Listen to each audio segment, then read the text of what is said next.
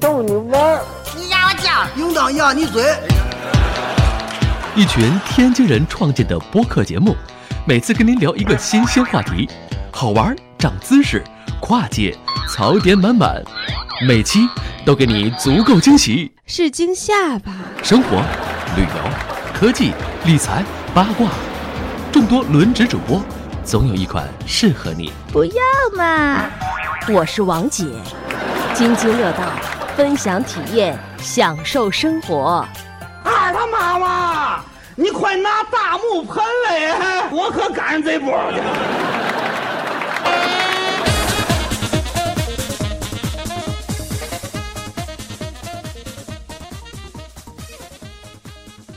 各位听友，大家好，这里是津津乐道，我是朱峰。嗯，这期呢有四个人在一起录音。首先呢，介绍两位呃新面孔，呃，我们的嘉宾，呃，一位是 David，啊，大家好，我是 David。嗯，David 是如何加入我们今天的这个录音的呢？这个事情我必须要说一说，这个说来话长。呃，David 同学呢是在呃。当然，他首先他是中国人哈。这个戴维同学是在爱尔兰工作，这个在爱尔兰的什么公司呢？这个公司叫 Group 呃 Groupon，是吧？对，Groupon、啊。然后呢，这个公司大家如果不知道的话呢，就可以去看一下美团， 是吧？这个就是一个搞团购的公司。我们就是抄袭美团发家的。哦你真的这是真话吗？ 我要把你这翻译成英文发给你们公司。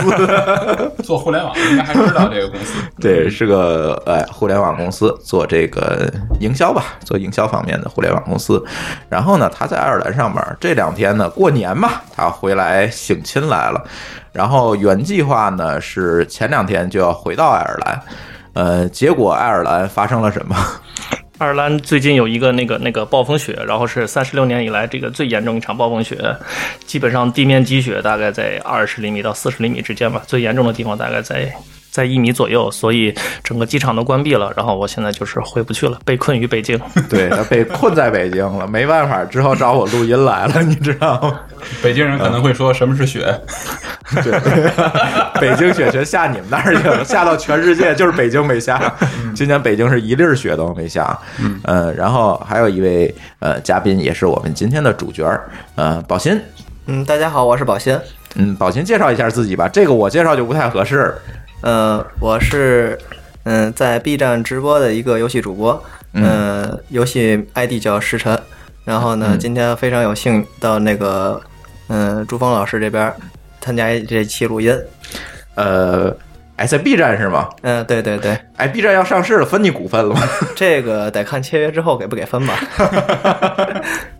呃，宝贤是一位呃呃，在游戏领域呃呃，之前是在做电子竞技，然后现在做、呃、做游戏主播是吧？嗯，对，嗯，做这方面是。今天呢，就请到宝鑫呢，给我们聊聊啊、呃、电子竞技，然后游戏直播等等这方面的事情。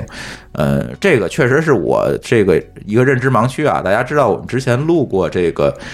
嗯、呃、游戏的话题，然后中间我被他们轰下去了。对，然后呢，他们觉得我对游戏确实我玩游戏玩的少，所以今天主要听宝鑫聊。然后再有一位主播呢是嘉亮啊，大家好，嗯，这个宝鑫同学是跟嘉亮那天回天津的时候拼车认识的。对对对，我我路上捡了一个游戏主播， 路上捡了一嘉宾，你应该这么说。我说游戏主播感觉很性感，而且还带着一只猫。 哦，对他带猫回去的是吧？对，哦就是其实过节时候很多人那个拼车原因是因为有宠物，又不让上什么地铁，不让上各种地方，然后所以很多人就是拼车来的。哦，游戏主播兼猫奴啊。嗯，对，嗯嗯。然后呢，那个今天我们就录录这个话题。题吧，然后呢，嗯，还是那句话，我对这个游戏方面确实懂得不多。然后呢，主要听这个嘉亮，然后和这个宝鑫去聊。呃，各位说说吧，你们那个小时候玩游戏的经历吧。我是觉得，你看啊，宝鑫现在他做这么一件事情，哎，我我我先采访一下宝鑫，你现在做这些事情，这个家长同意吗？嗯，其实刚开始家里是持反对意见的，但是在、嗯。呃，半年之后吧，在天津也是稍微打出一些成绩之后，家里就是稍微，嗯、对这个游戏有一点点的接触了之后，嗯、对我这个工作就稍微的是有一一点点支持，至少是不会再持反对意见。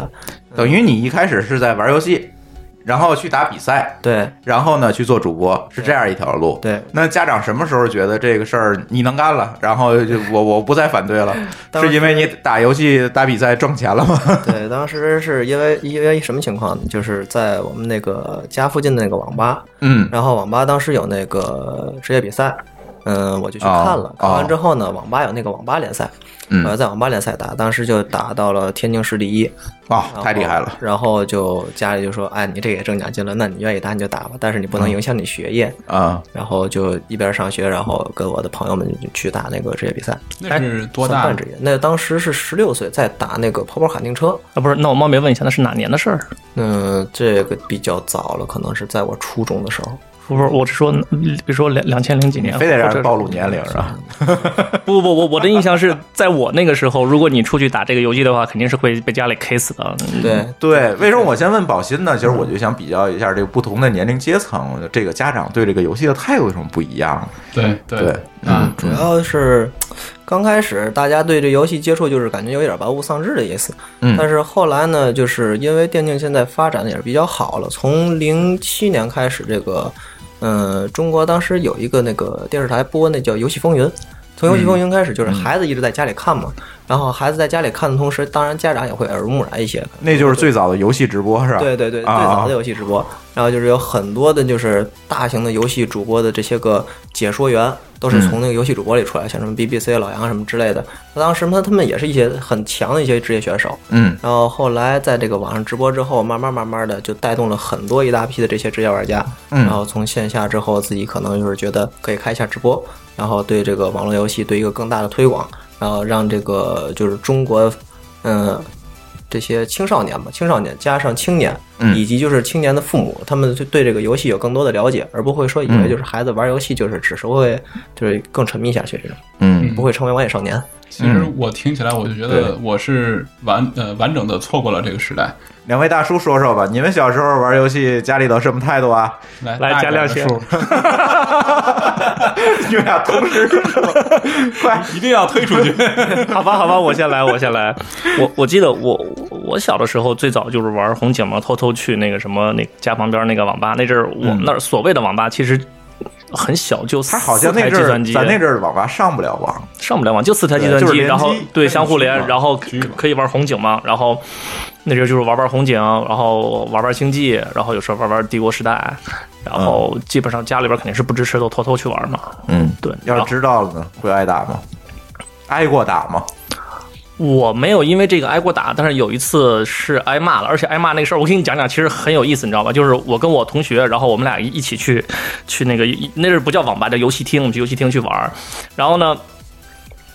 他因为他因为他学习成绩是在我下边嘛，然后他为了摆脱自己的责任，被他妈发现之后，是我说是我带他去的让你背锅是吧，对对对，然后让我背锅，然后我妈。我妈骂了我一晚上，然后我妈骂我的内容其实不是说你出去玩游戏机了，因为那学习成绩还不错。我妈说的是，你看你跟人家出去玩游戏机，还让人家说是啊你带他去的，然后把这锅都背到你身上了，然后因为这个骂了我一晚上 因。为你情商太低，这是父母丢了面子的问题。 最早一代的背锅侠，是是是。然后在那之后，我就上上高中了嘛。上高中的时候，然后我觉得我妈比较有魄力。上高中的时候，然后很多人都说你上高中肯定要好好学习，你肯定不能接触什么游戏啊这类的。但是我妈一想，算了，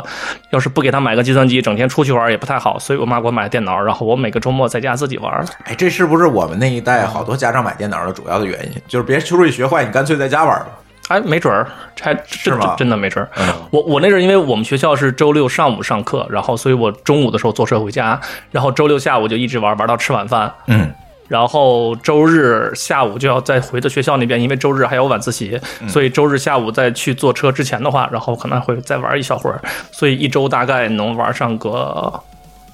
基本上有七八个小时吧，这是我每周的游戏时间。你觉得你打的最好的游戏是哪个？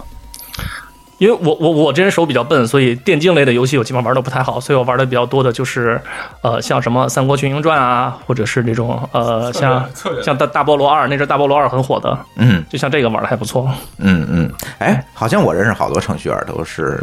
玩电竞类的不行，都玩策略类的。这是不是这个群体的一个特征？对啊，手比较笨嘛。我是特所以例，写代码去了是哦吧？ 我也是程序员，我也是打电竞的。对，所以你是是还不电在嗯竞转职的程序员，对，这有个先后顺序的问题。你你是电竞里边程序写最好的，对对对对对，呃，来更老一点的加亮说说吧。 好像果然我是更老一点儿的。是啊，对，那个因我因为呃我在路上还跟宝鑫聊过这个话题。我最早最早其实接触的所谓电子游戏的这个就是那个呃叫什么《警察抓小偷》，然后就是雅利达。然后呢，一个摇杆儿，一个按键，然后按键管跳，摇杆儿管前进或者后退。对，这是就是当年我那记得当年你能找着这游戏机还挺不容易的。我当年是这样，我去我阿姨去我那个去我大姨家，然后呢去我大姨家了之后呢，我大姨有那个表哥，表哥呢有个任务就是带我，然后呢他带我干嘛呢？就是去找一个这个地儿，然后就是他们小区里面有一家有一台、啊两台吧，这个这个这个嗯，住家开那种小游戏厅，对，五毛钱打一次、嗯啊，然后呢，他就在那儿甩两块钱，说你就在这儿待着吧，然后呢，他就自己该干嘛干嘛去了。这个就属于我这个最早当当最当早当当，五毛钱打一次，两块钱只能打四次。那你能在这儿待多长时间啊？那啊我那我觉得我他是为了待的时间长，所以这个技术就不断的进步。我觉得也 是，你知道呃，吗？ 总之，呃，或者可能，要不然就是这样，就五毛钱可能半小时，有可能会这种，就是反正它是一个可以很少可以玩很长时间的这么一个一个东西。然后之后的话呢，就是我还玩过一个他们都没玩过的，就是就是在那个 PC 上面，应该是 DOS DOS 上面玩这个沙丘。嗯，应该是第一代还是第二代？嗯就是跑那个三点五寸的那个，那个是我上初中的时候，在我一个同学家里，然后接触的。再之后，我就跟那个就就接上了，跟戴维这个接上了。然后就是开始，比如有一个、你知道他比你老几岁了吧？啊，差不多吧，大概在五五岁左 右，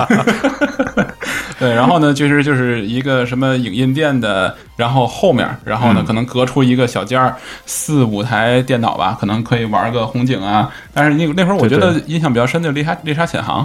但是我知道，好像宝鑫从这时候就已经开始知道有这个游戏这了个。时候已经开始接触电子竞技了。嗯，其实你们两位大叔有一个东西就没有讲，但是我倒是觉得这个东西跟电子竞技还是有一些小小的关联的。你们难道没有在学校门口打过大型吗？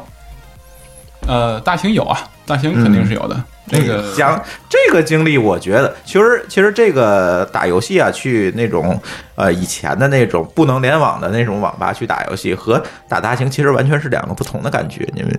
但是打大型呢有两个问题，嗯就是第一个问题呢，就是呃呃，刚开始玩的时候，其实打大型还还是挺贵的，就是尤其你技术不太好的情况下，嗯是吧？你这一块钱一个币，然后你可能就是很快就 over 掉了，然嗯后再过一段时间，你会发现说那个就你已经你很容易被人虐了。嗯然后你比如你在那儿打个什么对打的游戏，你你自己刚打过两局，然后突然发现，哎，好像有人加入，但是发现并没有人，仔细一看啊、比你矮一半儿的，然后就只能刚够上键盘的一个小孩儿站然着，后把你干了，呃，那那样肯定会把你干了。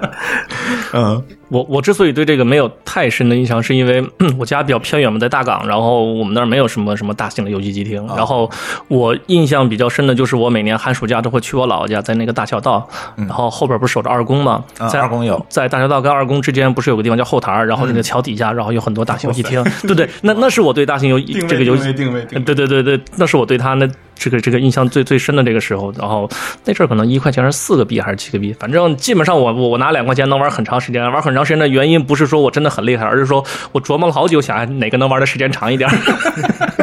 但是其实大港啊，我那个印象里更早更早的是在大港大港生活区，因为我那会儿我的家里一亲戚是在那儿就是管这一块儿，然后呢，我去他那儿是暑假的时候，最早开始玩就小蜜蜂，就是大型的小蜜蜂。在那我个也是，大对，港最生活早区应该就是小蜜蜂，但但是朱朱峰朱峰有一次送过我回家，知道我们家那儿离大他港那其儿啊实有点偏，有点有点哦对，他稍微有点有点相偏相相对有对点对去那边。相当偏了。嗯对，其实特别有意思。我我我讲一下，就是倒不是我的经历，因为我小时候确实打好学生，也很少去打大型。但是这两年呢，因为跟这个比你们更老的老年人混得多，然后什么老高啊、老崔 啊，然后呢，你说他们爱打爱打，但是你说让他们现在去游戏厅打，就好像也有点违和，是吧？是有点一帮尴尬大叔。然后他们就发现了一个好地方，这也是我带他们去的。这地方叫澳门。啊啊啊！在澳门他们找到打大型的感觉， 我你勒知个道天吗！哪！那是玩那个老虎机，呃，别管是老虎机啊，还是什么轮盘啊，反正呃塞点钱进去能玩一下午。 属于这 种，你这个东西你到美国还没用，你知道为什么没用呢？它贵。对，但是到澳门那个东西就巨便宜，因为它是花港币嘛，那一块钱相当于咱八毛钱，你就塞吧，不过其实啊，一百块玩一晚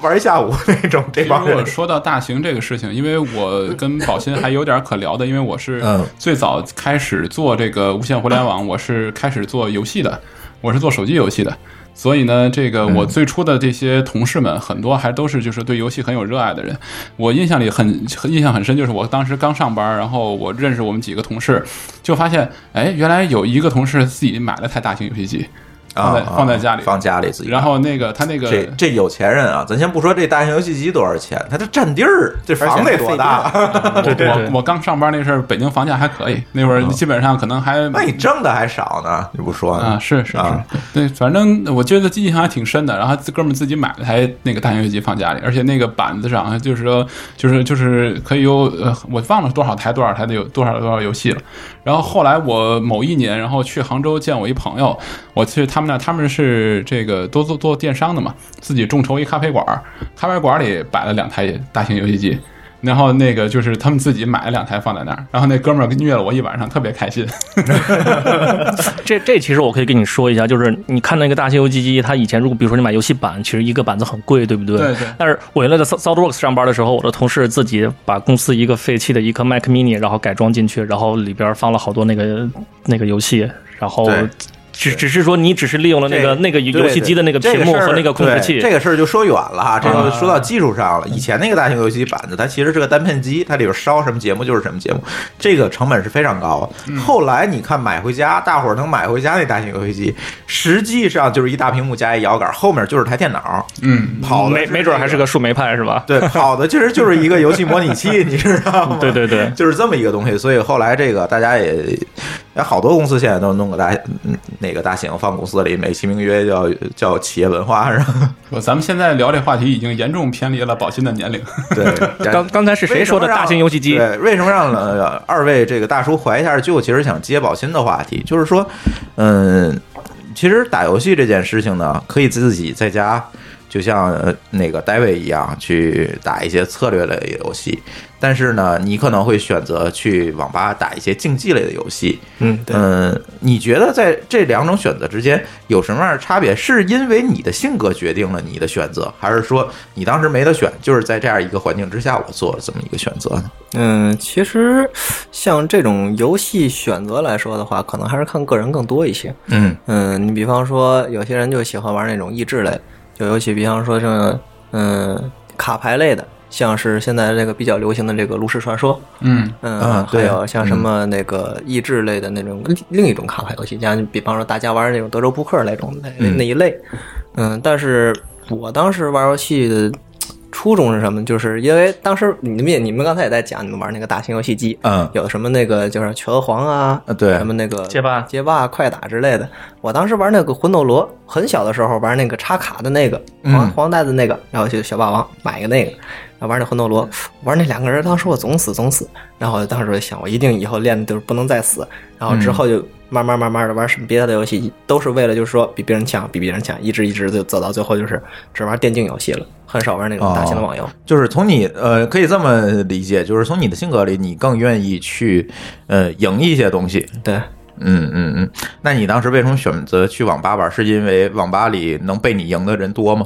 嗯，这倒不是因为嗯网吧里赢的人多，可能也就是因为自己在家里一个人玩，感觉可能有点无啊聊，然后带着朋友大家一起去网吧玩，然后就是比较有气氛，而且玩人也多，然后就是这样打起来就是更有意思一些。嗯嗯嗯。在网吧里玩游戏，你你一开始的时候有什么好玩的事儿吗？能给大家分享一下吗？在网吧刚开始玩的时候，就是因为啊是你这个时代我们就过去了，就是我们在网吧玩游戏的时候都是那个，就是那种不能上网的网吧，就是一局域网，是吧？都是那种网吧，打个那个什么，呃，是红警，嗯，对吧？沙丘都是打打那些东西。但是你这个时代可能就不一样了，对吧其实？无论是机器的配置，还是可以玩的东西，对，还是你的对手可能就不是仅限于网吧里的这些人了。其实我感觉我和两位大叔差距不是太大，因为当时 成功的把我摘出去了。 我就一直在觉得， 听着一直在说两位大叔，两位大叔，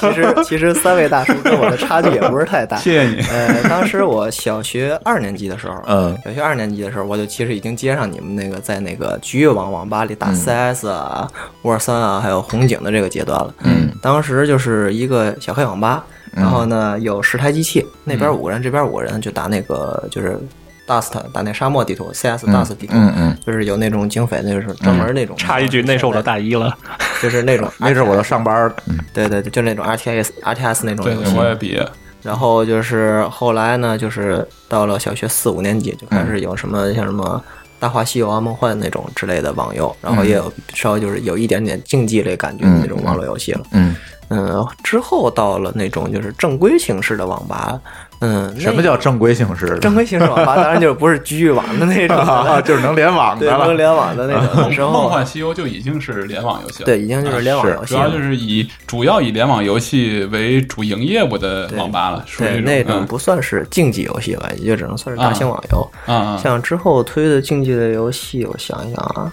嗯，也是基于这种当时的局域网，然后建的对战平台，嗯嗯嗯嗯，当这个就是竞技类游戏自己建那服务器，然后对在上对面打，对，就对，是嗯网上的那种服务器，然后玩的就是就更花样更多了一些，像什么嗯，当时有那什么疯狂坦克那种，啊，啊，像那个样的，那是盛大出的吧？好像是，盛大，嗯嗯疯狂坦克不就是两个坦克对着打，看谁对先对对给他对干对掉那个？嗯就是那个对游对戏。对对，然后之后在进化了之后，就有很多那种大型的对战网游了，像是什么那个就是那叫怎么说来着，《穿越火线》什么之后，那个之前哦也有几个对战游戏，但是没怎么火。嗯但嗯是当然，当然也有那种就是说家长看见就说孩子不能玩的那种劲乐团、劲舞团之类的那种游戏，什么一跳非得啊什么非主流杀马特之类的那个啊那个游戏，当时我也玩过。然后就是跑跑卡丁车之后的那种事儿了。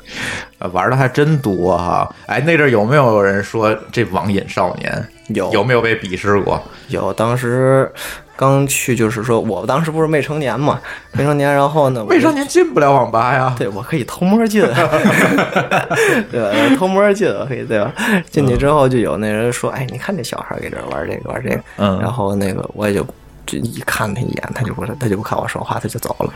啊，嗯就自己玩自己的嘛，自己玩自己的。然后到后来就是初中的时候，初中的时候那老师就去抓我们，中午放学，嗯，十一点四十五放学之后，大家就是到一点半之前不有两个小时时间休息嘛，嗯，然后就吃点东西，吃点东西，然后剩下一个小时干嘛去呢？也不想回去做补课，然后就去网吧了。去网吧了，然后看我们那班同学夸坐一排，然后看我们那个老师就在后面拿个小本儿，咔咔咔咔挨个点名写，然后到了下午上第一节课的时候，把那几个人就都给叫过来了。所以其实那阵儿，即便是你小时候，可能大家对这个，呃，去网吧打游戏，这还是一个反对的态度，是吧？对，嗯嗯，哎，二位大叔叔啊，你觉得为什么那那段时间了老师啊、家长这就这么反对这件事儿呢？不好好学习，我我觉得这是给孩子学习成绩不好找到了一个非常合理的一个借口。嗯因为你你 你你是学霸，你也知道学习成绩不好，其实有很多原因。在家长找不到原因的时候，然后打游戏是一个非常合理。又是一锅是吧？对对对，嗯，对，加上你学啊呢，我其实我我感觉，即使在现在，可能很多人还是觉得说游戏是一个玩物丧志以及这个不务正业的一个一个问题。对我，我要我要坦诚，其实我是觉得，比如说我过年回家，然后看我们家亲戚，然后有俩孩子嘛，然后呢，他呢这个呃，刚开始可能还陪孩子玩了一会儿，后来可能累了，因为孩子太能折腾了，他就一人塞了一 pad，、然后那个俩人呢，一个大一点的孩子呢，还玩一些就是相对有点策略性的；小点的孩子就玩一个特别暴力的一个一个游戏，嗯使劲儿往里扔电球啊，什么这个炸弹啊，想去炸那个小人儿。然后呢，我当时给我第一印象，我就觉得说，这个其实那个就是对孩子就是没有任何的教育作用啊。但是我当然我另外一方面，我觉得其实聊到这个，我也反思，其实这一点呢，其实孩子也好像并不应该是这样去被教育。啊、啊，只是说这是一个固有的一个认识了，就是你觉得孩子是无知的，然后呢是这个没有自己的判断能力的，所以呢，那个游戏里面呢，因为呃，当然我以前也做过游戏嘛，我是觉得说从游戏角度来讲呢，我就是要挖空心思去让你更沉呃沉浸在这里面，我不用沉迷这个词，嗯，就是你要花时间再进来。那既然这样的话，那其实肯定是要。touch 到你的人性里面的一些东西的，而这种最本源的人性，其实本身来讲就是，呃，我只可能越不花不花任何精力获得一些乐趣就，就更好嘛。其实可能就是这样。当然，这说的可能有点太形而上了，但是确实我的感觉上是是这样，所以我觉得这可能也是一代人对于这个的一个一个想法是这样的。对，即使我觉得游戏可以去。呃，就是很成功，然后所谓成功，就是说能够产生一些这个呃盈利，或者说一些收入。当然，现在比如说互联网最能赚钱的不就是王者荣耀，对不对？但是我也还是认为说，这个如果一个公司只做王者荣耀，那么它没有任何的这个，就是它赚了钱就给所有员工一人买辆特斯拉，这种我觉得也是一种缺乏社会责任的你这一句话黑了仨公司，你知道吗？啊，好吧，就是这样。讲效率嘛， 游戏就没效率。嗯我觉得就是一一代人在一个时间做一个事儿，比如说小孩子，他们可能就是比较贪玩一些，对新鲜的事物也比较好奇。嗯，然后我一直都很玩，很喜欢玩游戏。我现在也有一个 Nintendo Switch，然后我也买了很多游戏，但是你知道吗？我沉迷不进去。嗯，就是我我我任何一个游戏，我玩了三十分钟之后，基本上我就不想再玩了。我现在也是这样一个状况。咱说回这个，为什么家长和老师这么恨这个游戏？其实，在我们的成长过程当中，我我们稍微这个虚长几岁啊，可以可以讲一讲，在我们的这个整个成长过程当中呢，很可能有很多的东西，呃，为这个教育的失败替对老师对和家长去背背了锅锅，嗯嗯对吧？最早是武侠小说，嗯，啊，然后呢是台球厅，嗯还再然后呢谈恋爱是谈恋爱，这是贯彻始终的。啊， 对，再然后呢是录像厅，对吧？再然后呢可能就是网吧啊，娱乐电子游戏，娱乐产业，对，哎，嗯，就是呃，好像这个背锅侠一直都在，是吧？对，现在呢又有什么背锅侠了？不知道，啊现在没有背锅侠了，现在小孩儿已经没有时间去玩他们自己想玩的东西了。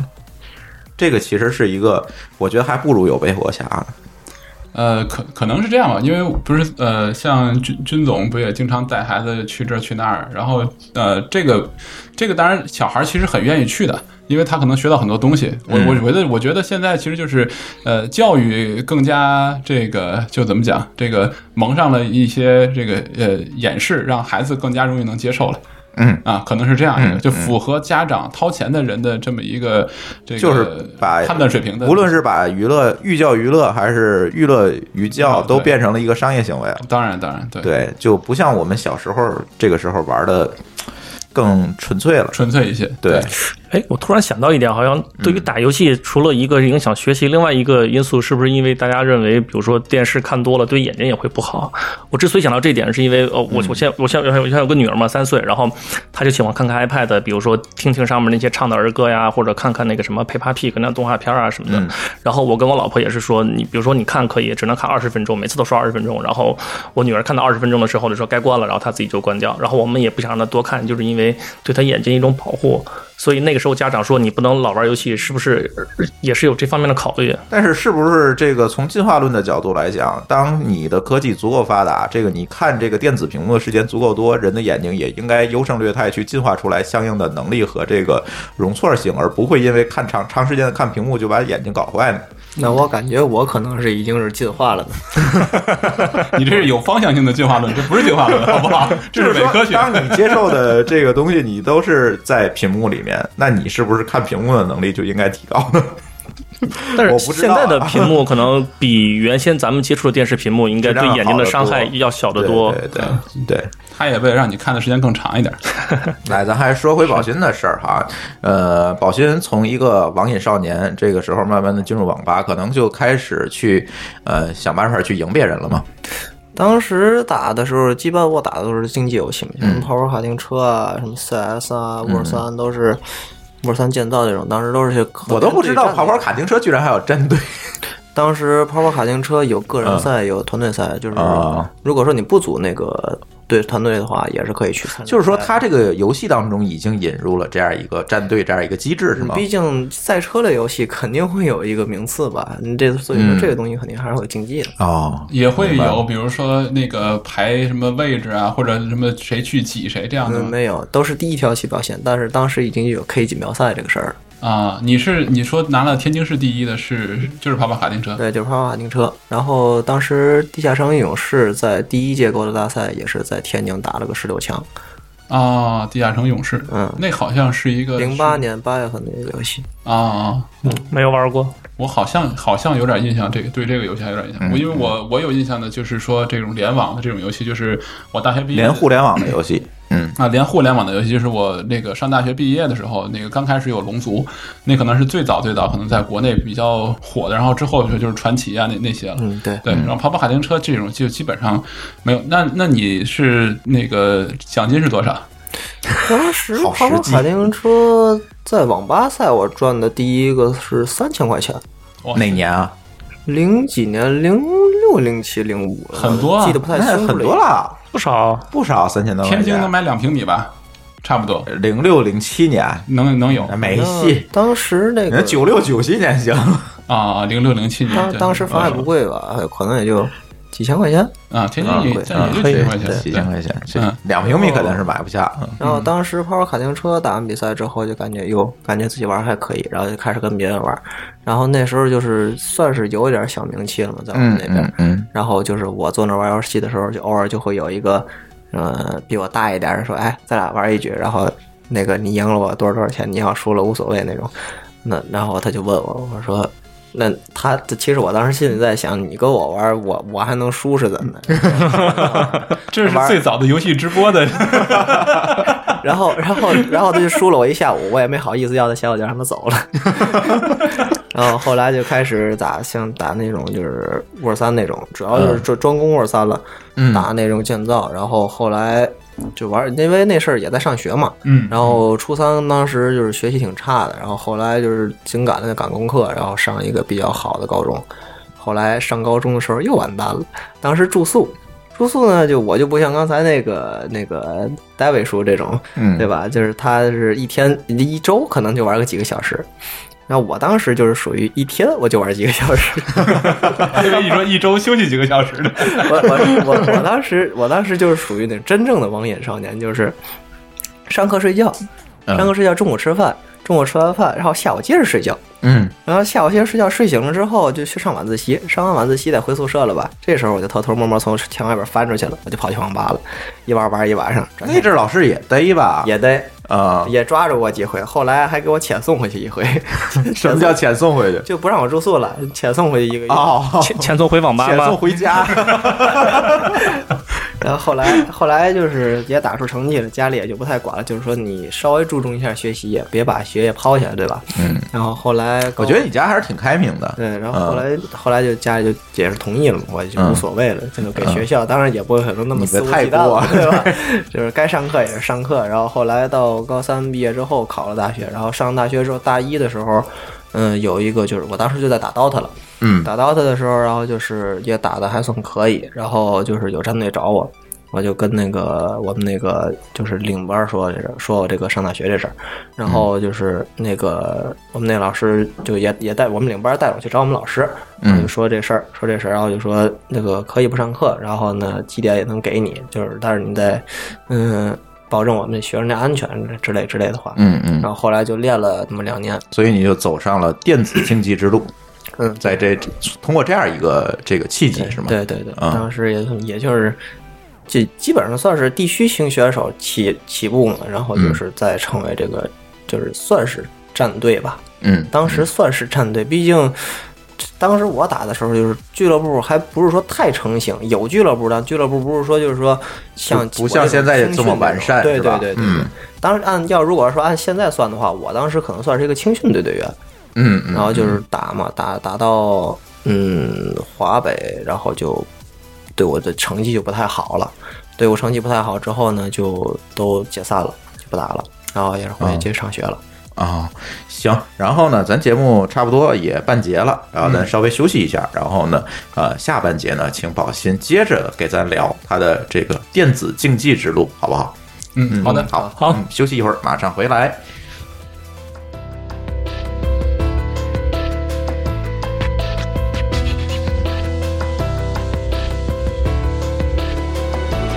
在无力的模糊，流渗出坠落的红珍珠，乱世对上有无，茶中一句叫做江湖，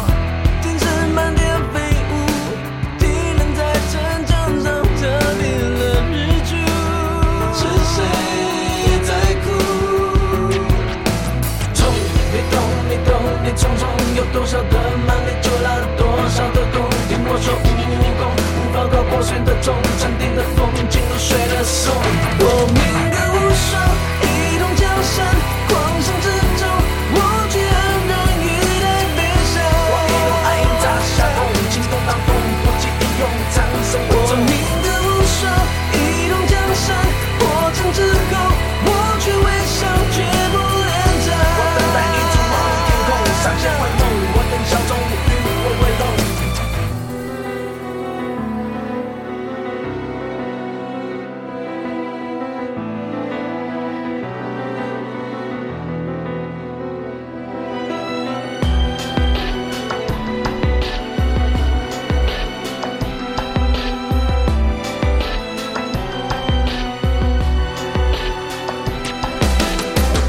三圈的老茶壶，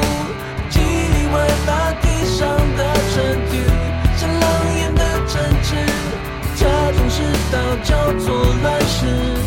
那里是一模糊，岛上的小却就读得更清楚，是我在哭。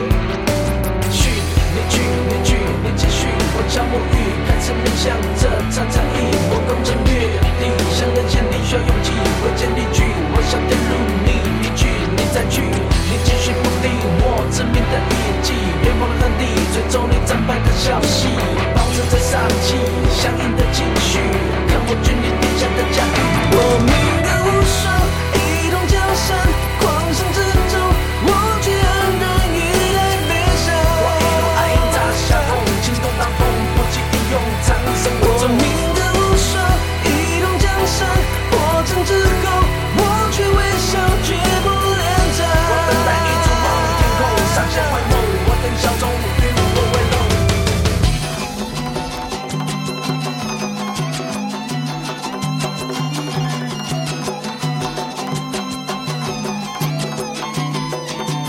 一个无声，一统江山，狂想之中，我却安然以待悲伤。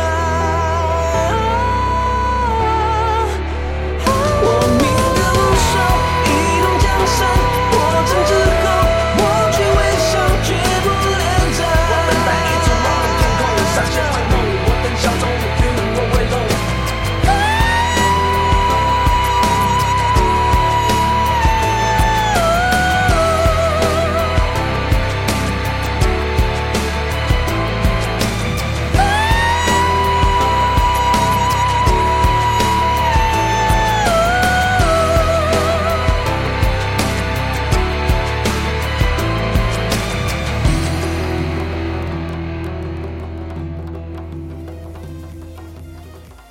津津乐道，欢迎回来。今天呃呃，找到我们的嘉宾宝鑫哈，给大家聊这个呃游戏、电子竞技，还有游戏直播这些事情。然后上半节聊一聊这个宝鑫当年是吧，是怎么一步一步的从网瘾少年走到这个竞技选手这样一条路的。然后呢，呃，下半节呢，我们接着呃看把从这个宝鑫的这条故事线出入手啊，我们看看这个电子竞技、游戏直播这些事情给我们的生活带来了什么样的改变，以及呃，宝鑫在这个整个的过程当中有一个什么样的收获和体验。呃，刚才宝鑫讲到了，呃。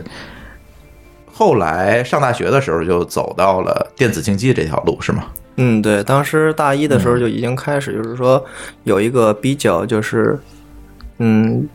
集体化的管理，就是嗯相当于一个俱乐部吧，小俱乐部，嗯但是只是一个战队体系的，就是嗯我们五个队员加上一个领队，嗯。然后还有就是做饭的阿姨，嗯，一共七八个人，当哎然，。那你们不是这种远程的在训练啊？不比不不不不，是要住在一起吗？对，是住住在一起的。哦，那住在一起，你们就必须，比如说要租一间房子，对然后每天在里面要训练、打比对，赛。对对，哦，是这样，我还一直以为说这个呃组织是一个松散组织呢。很专业，很很啊，专业。原来是一个很正基规地组织，哎，这个你可以这个讲讲你们每天的一个生活，这个日程。嗯，当时我们是情况是什么样的？就是一个两室一厅，嗯不算太大，但是主卧呢，就是那个我们那个集就是集训室，嗯呃，有七台电脑，我记得非常清楚，七台电嗯脑，当时配置也算是非常好的电脑了。然后我们都坐在那个次卧，次卧其实当时就是这个住宿环境非常差，嗯，六张铁床，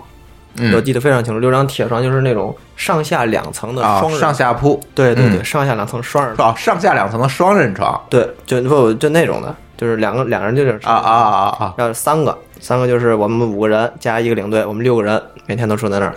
啊啊！然后早上起来起床七点起，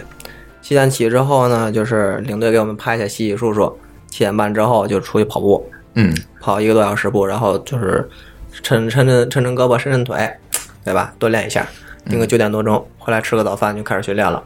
训练项目是嘛呢？当时我们打的是 DOTA 嘛，然后就是个人 rank，个人 rank 打十场左右，基本上从十点钟左右吧，十点钟多一点点儿打到下午四五点，然后我们五个人一起就是琢磨战术啊，是什么这个这个东西那个东西，反正这个东西是总结一个小时，然后是这五个人一起去打比赛，就是打那个网上的比赛，嗯，打到十一点左右结束。晚上十一点，对，哎，这中间你没说你们吃饭时间，不吃吃饭吗？哦饭就是谁饿了谁吃，当时就是谁饿了谁吃，但就是当然就是七点之前嘛，七点之前因为那个就是大家集体工集集体集体就是去训练的时候，这一段时间是不让吃的。嗯就是你之前的，只要你闲散的时间，你都都可以吃饭，什么时间吃都可以。啊嗯，就这样持续了半年训练，然后就是开始就是参加这个天津附近的这个比赛，嗯打打网吧赛之类的。嗯嗯嗯嗯，听起来挺苦的啊，是当时因为它这个不是一个就是专业的俱乐部，嗯那就是组的一个比较就是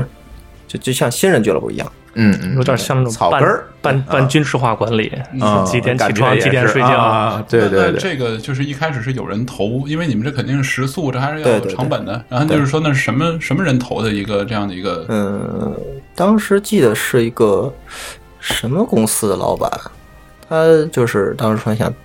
弄一个这个俱乐部试试，啊然后先起了一个这个 DOTA 战队，因为当时 DOTA 非常火嘛，嗯，比较火，对，然后就是按我们这个就是格式走了一个试一下，那我们就试一下。那这老板你应该也至少见过，还是挺熟。啊、见过，因为他只跟我们领对手，他的啊选手是从我们这边这个路人网里选出来的，啊，啊，嗯，那你们拿工资吗？拿啊一个月四千，哎，不少。也还可以了啊，在天津啊，我这按照如果按照时薪来算的话，其实很少。但是嗯我觉得说，呃，你一开始去做这个事儿的时候，就是愿意去做这个事儿的时候，你的一个想法是什么呀？就就是想努力打出成绩嘛，毕竟也都是，嗯、至至少是从同学之间的角度来说，就说哎，我朋友我兄弟怎么怎么样，然后嗯以后有一个谈资嘛，就自己也是想打出点成绩来，然后就决定更好的去训练自己，啊啊其，实也挺枯燥的。你那时候有没有一个，比如说类似愿景，就是说，如果就是说打好成绩，会变成像谁那样，或者或者什么？当然了，这当时我们这一小一辈儿也比对吧？三三位叔叔这个小一辈这个拉回来这这个学坏学坏很容易，学坏很容易。 这个当时都是喜欢那个 Sky、Moon、Grabby 什么的，嗯他们这些人当时都是这个打这个 War 三非常强的选手嘛，就是也想变成像他们一样强，然后就是后来慢慢练着练着发现也是有瓶颈，呃，就后来冲破了之后也会变得更强一些。嗯嗯但是后来可能就是因为我们队伍磨合稍微差一些，到了我打了两年之后，就是打到那个华北地区的时候，就是遇到阻塞了，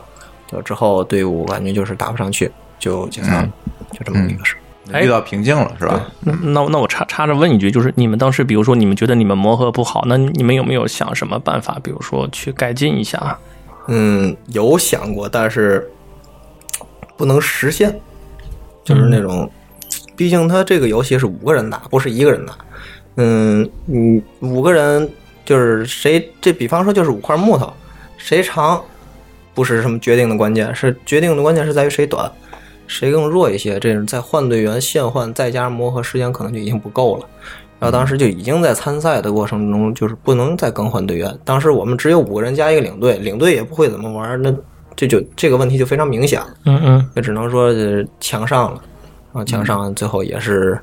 毕竟中国电竞这块儿只认第一不认第二嘛， 嗯，所以说那你们就没有说，比如这次比赛我们失败了，然后我们更换一下短板，然后我们下次再再继续努力一次？难道没有这样的情况吗？嗯当时队伍除了那个就是稍微短板那个人没说话以外，其他四个人都是稍微有一些分歧，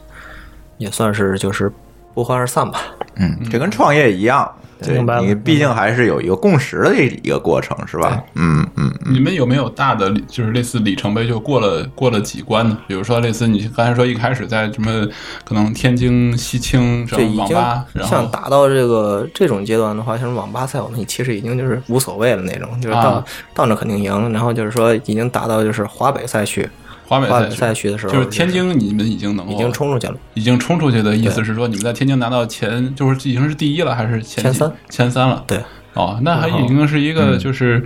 还是挺听着还挺厉害的一个应该是很厉嗯害到了。哦华北赛区的时候是六十四支队伍，啊六十四支队伍当时打到是十六强也是下来，啊嗯。还是有很多高手的。哎，嗯我特别关心一个问题，俗了啊，跟嘉亮刚才关心的一个问题是一样的。这个电竞打得好，打赢比赛，你能拿多少奖金？这个得看最后总奖金是多少。什么叫总奖金呢？嗯，一般你像现在这个比赛就比较，就是说正规的哈，嗯像是现在的那个英雄联盟，对吧？挺嗯挺火的游戏。然后就是看门票，嗯，看门票，然后还有是说，嗯，网上的那个就是统计，比方说，嗯那往年咱这个奖金是多少多少钱，它会有一那个定额，哦，然后它从那个那这奖金是谁出的呀？奖金当然就是这个公司出的，就是赞助这个赛事的公司出的对对，对哦，就是比方说它是拳头公司创造的这个英雄联盟嘛，嗯拳头公司会拿多少多少万美金出来，哦先当这个低坎儿，然后再从门票里头再往里那个门票是什么呢？就是大家去看比赛，啊，就现场的那个门票对现你场你知道啊，今年英雄联盟那个门票一票难求，哦我至少我知道这个事儿，比 Google I O 的票还难求吗？嗯我我估计可能真差 不多， 是吧？嗯嗯，反正我我当时我至少我在群里看见，我的朋友圈里有人在那儿找，嗯，嗯，还是挺好像应该还非常，就是就我当时也前两难以天想象一个线上的游戏，为什么你要去一个线下的地方去参加啊这，个？是啊，是对啊对，对，就前两天嗯北京这边十一月几号，二号、三号英雄联盟总决赛嘛，嗯啊在就在北京鸟巢。 嗯，当时我朋友抢票是很多人都在抢，只有两个人抢着了，啊，天哪！一张票可能是才几百块钱，但是在黄牛上面卖一张是两千四，最便宜的，哦，天哪！嗯翻了八番儿。然后贵宾席可能是翻了十二番、十三番，哎，万一多群人在块那钱儿打，大伙儿不也是要看大屏幕吗？对哦，然后那贵宾席也就是离大屏幕近点儿呗对，离这屏幕稍微近。不，我贵宾区可能会有机会和那些什么电竞明星合影哦啊，那属于什么增值服务了。那不止电竞明星，还有周杰伦呢。哦，是是是，对，我11月我号我当年比较幸福，我零六年、零七年在那个西安交大，他们那个那个体育馆里边有那个呃就是魔兽的比赛，然后像什么 Sky、Grabby 啊什么，他们都去了。然后我当时一想啊，那我也赶紧要去，然后没有门票，我我的花费就是坐车去那儿那个什么公交钱，然后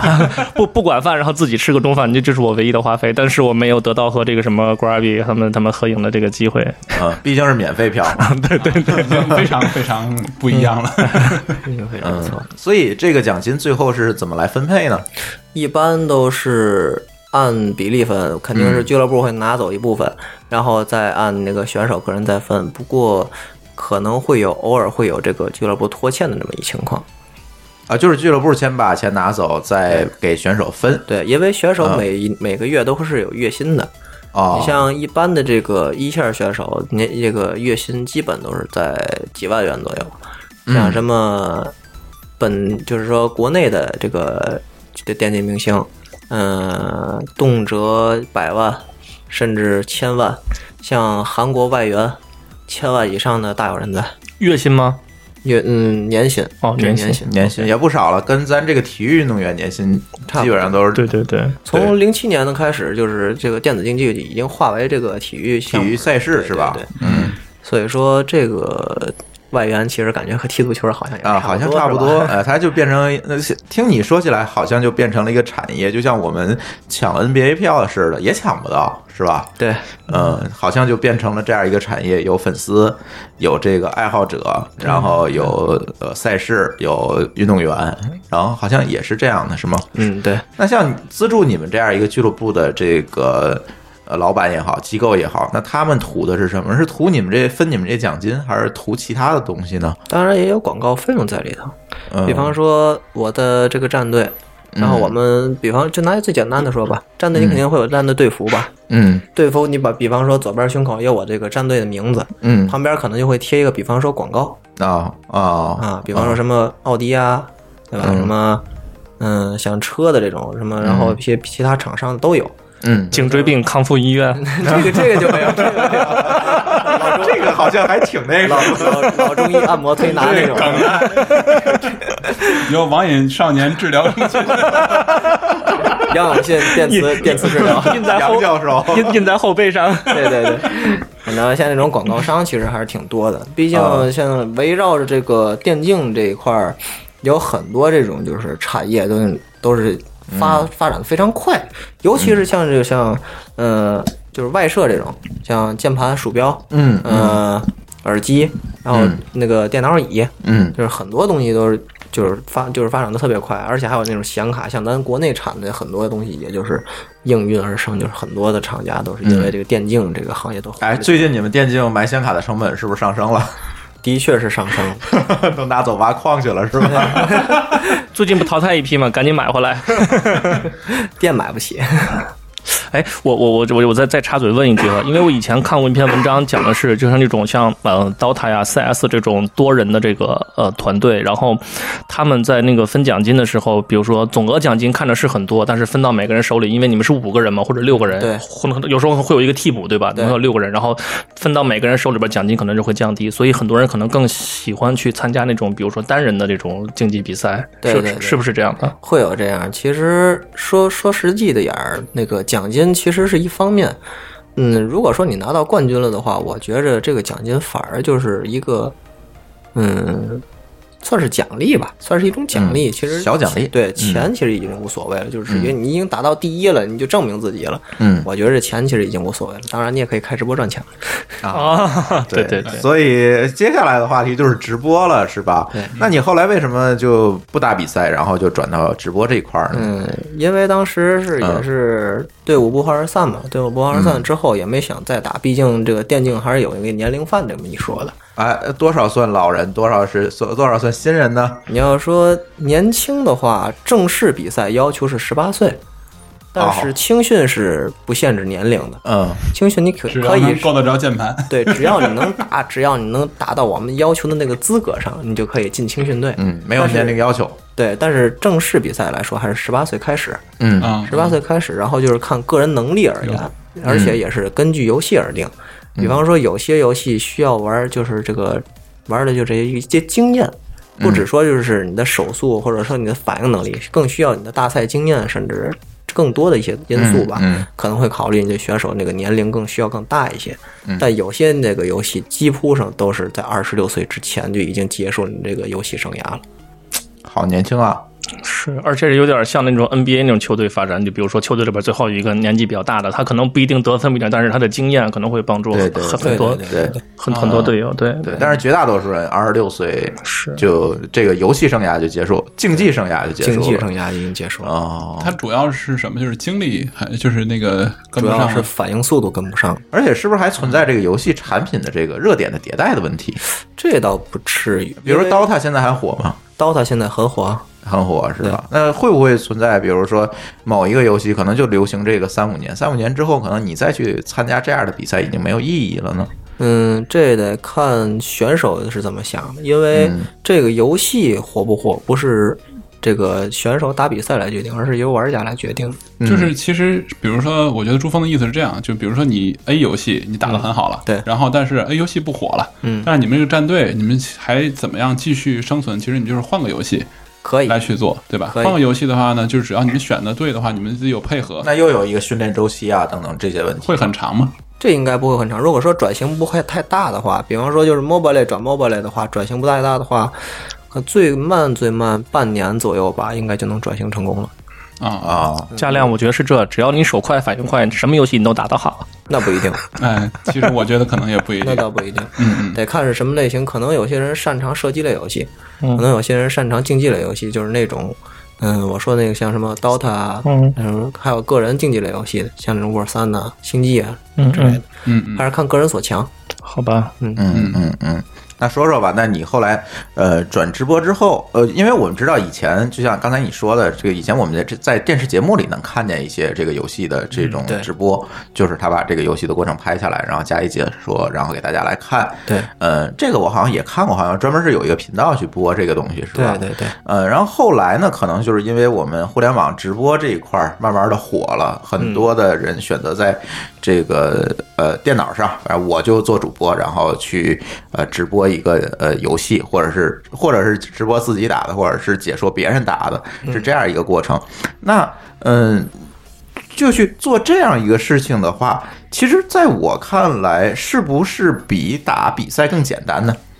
其实打比赛来说，和这个解说员其实是差距不是太大，嗯因为解说员首先你要对游戏有一定程度的了解，了解啊，而且还有一定的战场预估性，嗯就是说他不是说只拿那个鼠标点击一下你这个英雄，然后去看你之前这个镜头是如何如何，他还会有一个战场预估性，嗯他会提前告诉观众说在哪儿哪儿可能会发生什么一系列的小一连串的一些个事件，嗯嗯引起这一段事件，然后再发生，比方说在某个时间点刷新一个什么东西，来这些这两支战队会在哪儿打架，嗯，这种东西都是需要这个解说员提前所以会说的解说员应该有一个全局观，是吧？嗯对解说员应该该会有一个全局观，嗯然后而且还有会要对这个游戏有一定程度的了解才可以当解说员。嗯。那你觉得直播赚钱容易，还是竞技打比赛挣钱容易？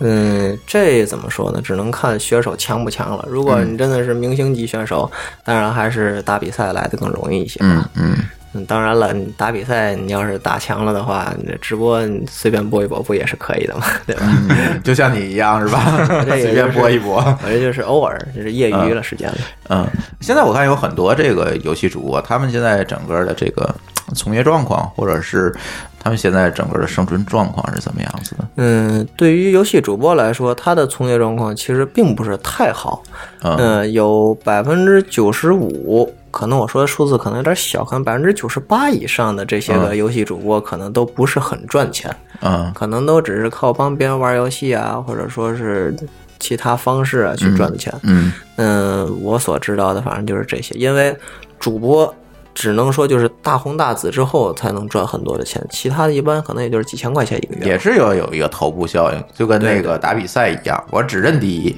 对实第二都没有意义。那主播可能也是这样。主播也差不多如此吧，但是他会有一个慢慢积累的一个过程。嗯嗯，他能往上走。对，嗯，当然明星还是更快一些嘛。 嗯嗯，明星效应嘛。对，对对对就是主播呢，是不是也会有一些，比如他除了对游戏的理解和对比如这个战场形势的预估，也有表达能力啊等等这些方面的。也就是说，其实一个打的呃好的竞技选手，他转主播，他还要有很多其他的综合能力。才能够成为一个明星主播，但是那有没有那种，比如说他不太懂游戏，但就是也能做得了主播呢？就是呃嘴活儿好。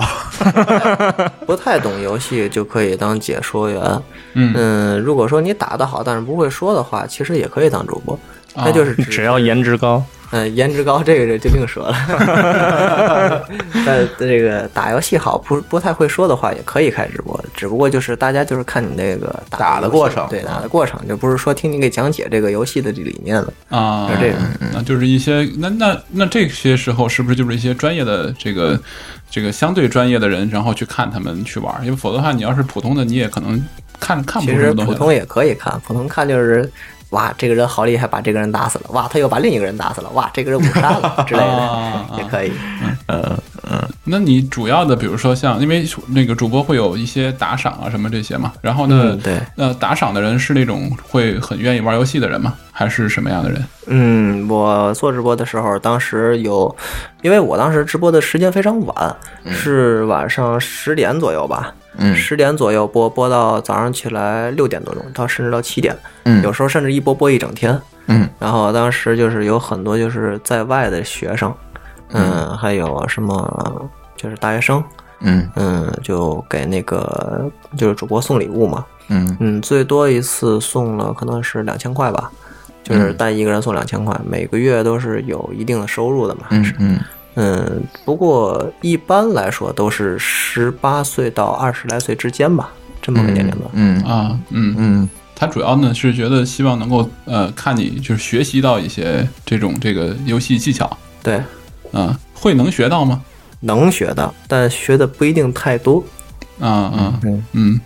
会。那他送礼物的目的是什么？就是是或者说你怎么样去让他们更多送礼送礼物啊？嗯，送礼物当然就是，比方说，嗯，打到什么什么阶段啊，或者说是这一场打得非常精彩啊，就啊肯定会有观众送礼也是物。也是属于写就跟写不是文靠脱衣服是吧？写文章男的脱衣服脱不 动。我我觉得应该是种鼓励性质吧，打的比较好，好奖励你一下，然后希望你以后再接再厉。嗯，对没对没没准是这样啊啊啊，个嗯个个类人似个人理解。嗯嗯，再有像是这个直播，就是嗯、呃打游戏这个，还是说看就是主播的这个能力嘛。嗯、有些个打的不好的，可以玩的更就是奇葩一点，比方说走搞笑路线啊，什么这其他路线都可以。嗯嗯，差异化经营。对，对我，我有一段时间迷那个什么，那个叫 Clash Royale，叫啥来着？皇皇室战争，对对对，有有一段时间迷那个，然后我自己，哎，我我我，反正玩竞技类的，我手都很很很烂啊，玩都很臭。然后我就看一些那个什么、呃国外的一些玩家他们在玩啊，什么在录什么，然后。其实也就是看看乐呵，看看人家怎么打，学习一下。但是你说看完之后，真的自己能提高吗？其实并没有。嗯，保啊保但是信但是的如果要是看的话，能够从什么方向能够看到更好的提升自己？嗯、这个分几种吧，有一种就是看专门看战术，嗯比方说在什么时间点出什么东西，或者说是在敌方出什么资源、重点资源的时候，你怎么给他予以骚扰，这一类是战术型的。还有就是个人风格类的，个人风格类就是比方说从他开局一直到某一个时间点，这一段时间内他的操作是什么。嗯，这些就是属于个人风格类。再有的就是比较细节的东西，就比较麻烦了，还是看个人怎么看这个东西。嗯，可可能我我我我脑子比较笨吧，看了人家玩之后，跟人家学照样是输。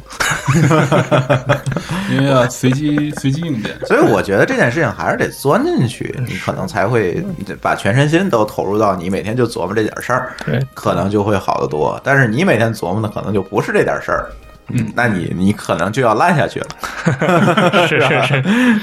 宝鑫现在是在全职做这件事情吗？嗯，我现在也不是在全职做这嗯件事儿，只是偶尔。偶尔，嗯或者在我毕竟现在有更更好的工作嘛，嗯就是说就是在、还是在为游戏领域做贡献，只不过哦是不直播而已。我、哦、明白了，是是做什么开发？对，哦，啊，这个是挺好的一条路径哈。嗯，这个玩的好，我可以去写游戏嘛，对吧？嗯嗯，看这个 David 看了一眼我，我觉得他可能也要往这上发展，是吧？把你们公司改造一成一个游戏公司， 不 会不会不会，也是给我叔叔们玩的游戏。又被黑了。我我我我们公司比较 old school，这个这个已经改不了了。嗯，宝鑫在这个直播当中呢，遇有没有遇到一些奇葩的这个观众？嗯，也有遇到过，就比嗯方说有一件事儿吧，就是我那阵儿在刚开始直播前儿，嗯，人不是太多，看的人不是太多，嗯然后我当时也在玩英雄联盟嘛，嗯然后当时打到那个猎一王者的时候，就是也有观众就是说，哎，主播主播，你帮我打一下我的号呗，然后那代打对你帮我打一下我的号呗。然后刚开始我是不太乐意接，就是接这种活儿，因为毕竟是直播嘛。嗯然后我就刚开始没搭理他，然后过了过了一天，我还在打我自己那个王者号，然后他就说，哎，主播主播，你来帮我打我那个 号呗。然后我那房管就看不下去了，夸给他禁言了。然后再有比较奇葩的事儿，也就是在直播过程中，游打游戏嘛，毕竟是不是你自己一个人在玩儿，嗯然后就会可能会跟队友发生口角之类的，这种这这种事儿其实都很正常的。嗯然后就只能说就是因为是主游戏主播嘛，毕竟还是要宣传正能量的东西。嗯所以说还是就是尽尽可能就是避免这种事儿发生，嗯尽量还是宣传一些更好的东西给大家。是是社会主义新主播和和帝国主义的是完全不一样 的。哦，懂了， 我我感觉是不是其实也是你就是在做这个游戏行业过程当中，其实也受到很多阻力，所以其实你也是挺希望说这个将来的这种更多的小孩儿，然后不会说因为这些，然后就就是经历你走的那么痛苦的路。 对嗯我这虽说我说我家里挺开明的，其实我小时候也是挨过毒打的。呃怎么个毒打法儿？ 我我当时因为你刚刚才也说过，我小学生、小学生、初中这么一段阶段，可能我还没说，就是当时有这么一个事儿，就当时小学毕业呢，那时候我喜欢玩那一个就是清华同方出的那么一个网络游戏，我正好就喜清欢华玩同方还出过网络游戏是对吧？清华同方出个网络游戏叫《美丽世界》，零四年出的，啊，正赶上那个的那个时间段儿，然后我就特别喜欢玩，玩了三天三夜在网吧，因为嗯当时小学毕业了嘛，觉得没什么事儿，就在小就去网吧玩了三天三夜。嗯回家的时候，就我家里就跟我说了，那个考试就剩一个学校了，你必须得给我考那试去。然后考完试回来给我一顿毒打，那一顿毒打记忆犹新。 就是你先考，考完回来咱再算账。来来来，描述一下是怎么挨打的。用了哪根木头条儿是吧？ 其实，呃，还是说回我们刚才节目开始的这个话题啊，我们觉得现在，呃，有很多人，呃，说这些孩子们这个打游戏也好，去干一些事情也好，这个事儿没有没有什么价值，没有什么意义。你你你有这功夫，你学点东西不好吗？你有这功夫干点什么什么什么什么不好吗？然后就有很多的这种。大人嘛，带引号的大人去 diss 好多这个小朋友去去做这些选择，但是我总觉得呢，我不知道这个 David 和嘉亮能不能同意啊，但是我总觉得呢，这个社会呢。不是二三年前、二三十年前，或者甚至说三四十年前的这样一个社会了。那社会的多元化其实越来越体现在我们的这个整个的一个生活当中。你去怎么来选择？你选择去做一个什么样的事情？其实已经。没有什么必要去你去 diss 人家，说你做这个件事情跟我的选择、我的价值观里面的东西不一样。那我觉得很多人都是要站在一个道德的制高点上，说你一定要做一个有意义的事情，你一定要做一个。其实呃他的呃言外之意是你一定要做一个我认为有意义的事情。嗯，是吧？嗯总把自己去带入到一个呃评判者的这样一个这样一个这个角度里面，然后去说别人。但是我总觉得现在社会是这个这个样子，它不是说三四年三四十年前，然后社会资源匮乏，你确实呃没有一个高收入的一个工作，或者甚至在那阵儿你没有一个单位，你就活不下去，不是那样了。嗯是吧？现在社会社会的发展给你选择的机会更大了，那你为什么很多人还去 diss 别人？你你做的事情不在我的价值观里，你做的事情就不是对的呢？我觉得不是，应该不是这样。 可能是基于他们的经验，他们的选择，然后会会被认为是一个比较稳妥的一个，比如说，嗯，现在很多家长还是那种思想，比如说你去考个公务员或者去事业单位，然后对哪怕工资低一对对些，然后这个比较稳妥是一种一种长期的一种一种考虑，所以基于这种想法的话，他们可能会认为说你跟他的这个选择不一样的话，那么你可能是走错了路或者是什么。虽然社会已经在在在发展在变化，但是当你没有做出一个他们满意的成绩之前，他们可能还是会对你的这个选择至少是持这个呃怀疑或者是保留意见。如果是怀疑还呃或者是保留意见，我觉得倒好，就怕他去。怎么讲呢？就他去 diss 你，或者是他他去阻挠去去阻止、阻挠，或者是他毒打觉得你这毒打咱不说了，对吧？咱这个动手是肯定那属不于对家庭暴力，对吧？家庭暴力不可避免的。对，嗯，总觉得呢这一块儿，我觉得无论是从，呃，二位大叔的角度，这个年长一虚长几岁的人的角度，还是从我们每一个人的角度，我觉得可能更多的应该接受这样社会现在一个多元化的选择，别人选的东西呢，我选的道路跟你没有太大关系，对吧？我又没做什么违法、违纪这些事儿，那你为什么要去去讲这个事情不好。而尤其像现在大大家对这个电子竞技，除了玩这块的人哈，咱们不说了，但是似乎在这个圈子外的人对这个电子竞技总有一些观点和看法。但我为什么今天请这个宝鑫过来，包括之前跟家长聊这个事情，也是这样一个想法。我觉得电子竞技，大家很多人，尤其是圈外的人，对电子竞技的一个态度和想法，其实是一个很好的一块试金石。嗯我不知道你们两个人能不能同意我的观点。嗯，其实我。呃，我觉得我是这样，我觉得我绝大部分是是同意的，只是呢，可能我有一点点的自己的一个呃看法。呃，首先第一点呢，我觉得说，嗯，电子竞技这件事情，其实现在来讲的话，这个跟过去最大的区别呢，是它现在变得了就是更加的正规，然后且不说说被国家所接受或者被大众所接受，但是就是说，就正如宝鑫所讲，呃，他当时去参加这些战队，就已经是一个呃，比我们那时候就是属于说这个去网吧娱乐，然后呢就对是这个去呃消耗时间这样一个已经变成了一个更加呃正规的一个，就是他们有一个晋级的一个路径。对嗯，它已经产业化了。对，而且而且现在的听宝鑫讲起来，这已经是变成了一个，就是说很像，就是比如说一些呃，像足球运动啊，或者说像篮球运动啊，或者说像这种，就是说属于说你需要有自己的一定的这个天赋，然后需要去训练，而且训练是有一定的目标，而且它是有一个评级的机制，有一个全球的一个就是公认的一个水平的一个标准。对，是属于这样的一个一个方式了。但这个可能我觉得很多很多的成年人，然后就是说这个还完全对这方向没有一个足够的一个理解，还是停留在一个非常就是陈旧的一个，呃还是在《网瘾少年》那个 就是还那个语境里面还的。停留在自己被父母毒打的时候的那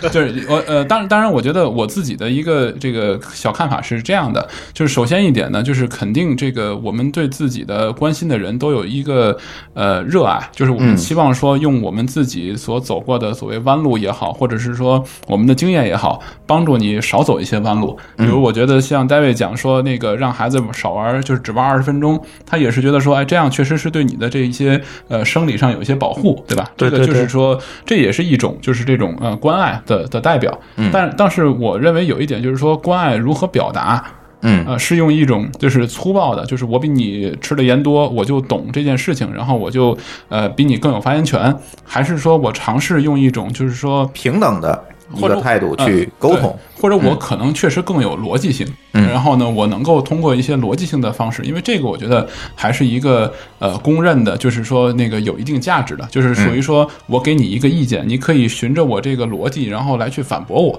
那是是不是这样的一个方式可能会是一个更好的交流的方法？嗯因为我呃回到我最初的一个想法，其实我今天收很收获的很多的一点在于说，其实我感觉游戏竞技，如果你能做到 top 的这样一个级别，就是且不说是说这个呃全球排名或者是全国排名，就你可能就是你进入到比如说超过一个地区的像天津市这样的一个名次的时候，对你的自己的性格其实是有一定要求的，你必须要有追求，你一定要说有一个呃挑战性的说我要比别人强的这样一个目标存在，而你过去的这一个坎儿之后，那个奖金对你来讲它多或少，当然如果不重要，对，特别特别多，可能是另外一件事儿。但是就是说，正常的一个说，你可能投入同样的时间，获得这样的一个奖金，我在这个上面上能够得到一个对我自己的呃个人能力或者说天赋的一个肯定，这可能是一个呃对于保鑫或者这种这对这种就是说职业竞技的选手来讲是更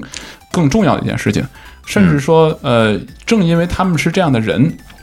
他们才能够从事这样的事情。而这个其实我就觉得，我认为就归入了一个，就是说属于人正常的一个就是从业的一个方向。因为我们做任何一件事情，程序员也好，你做创业也好，其实你都是这样的。你如果是的你如果奔着说我就为了拿几百万的年薪，然后去做这件事情，往往其实你是做不好的。是的，啊，因为你会面临其实那个是一个很遥远的，就是一个有几率性的事情，而你你面嗯前遇到的事情其实就是非常非常多的挑战和你要克服的困难，而这件件事情，如果我觉得这个家长或者说不说家长了，啊就是说我们一个就是说对这个事情一个旁观者，以一个这个角度，然后去呃跟这样的一个我们所期望去做交流的人做一个这样的一个呃沟通，我相信这是一个更平等的一个沟通。是嗯是，当然这，这里边就我为广大这个父母就是辩解一点，我其实非常认同这个朱老板的观点，但是因为我我现在也是为人父母嘛，然后为广大父母辩解一点，就是教育的理论其实大家都懂，嗯嗯大家也也也都是这个读过书的，也不是说我们都是说就是一味的那么愚昧，但是有的时候。看到自己的孩子做一些自己不太愿意，或者是自己觉得不太那个什么的事情的时候，你真的有时候是会忍不住，比如说要要劝解一下，或者要什么一下，而且很多时候不会真的做到像你想说那样，我给你一个建议，或者我给你一个什么，然后你顺着这个走下去，然后我们会怎么怎么怎么样。有的时候你可能会用一种类似命令式，或者一种压迫式，或者什么或多或少。虽然我的孩子现在只有三岁，但是我有的时候也会去做这样的一那些我事觉情得是你需要提高，而不是孩子需要提高。啊，这我是啊，我知道啊，但是所以我这是为广大，就是说你真的很难做到百分之百，然后像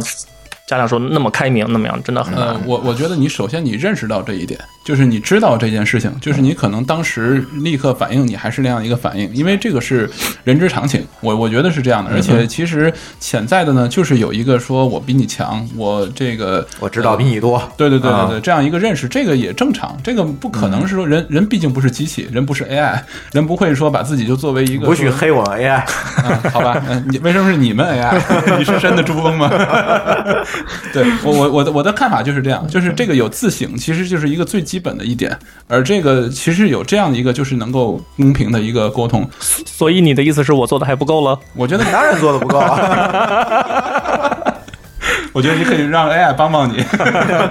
但我我其实就是呃，我觉得一会儿可以问问宝鑫，就是宝鑫觉得说，呃，一个具备什么样的能力，然后他可以这样客观的去判断自己，因为呢，他不是只是因为说我呃爱玩儿，我觉得呃，就是因为我我印象里，我当时大学同学有一位，就是我们说他刚毕业就实现了自己的人生梦想，因为他进入了就是那个天津某燃燃气公司，然后呢，他实现大学梦想就是说，在一个一一间房子里面有台电脑，有一台电视，有一个沙发，他就可以整天在那里联网去去玩儿。但是我觉得他很快他就就是那个已经失去了对这事儿的一个一个兴趣，嗯，对，那个这个我觉得其实就是这样一个一个代表，他如果为了娱乐，而且娱乐其实已经满足了，他就已经不能够继续没追求。继续 继续跟他愉悦了，对嗯对对除非你是像比如说像宝鑫这样，对吧？但是你你有什么样的基本的天赋，你能做这事儿呢？嗯，其实这个可能是一个呃除了我刚才讲的，比如说有这种愿景，我要比别人强，对吧？然后之外，那么真正的一个好的游戏竞技选手，他需要具备什么？嗯，对，我我我这通篇听下来，我就觉得宝鑫他的主要的这个出发点和这个动力就是我要干死别人。 其实其实也不只是这一些，你就像刚才那个，嗯，那个他问的这个，就是说，嗯，就是如果说你想做一个职业选手，你首嗯先要有什么就是基本的条件，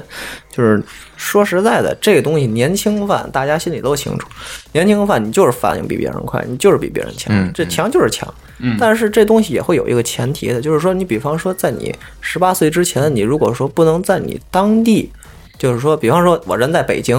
我我要不能在北京，就是说打这游戏打到第一，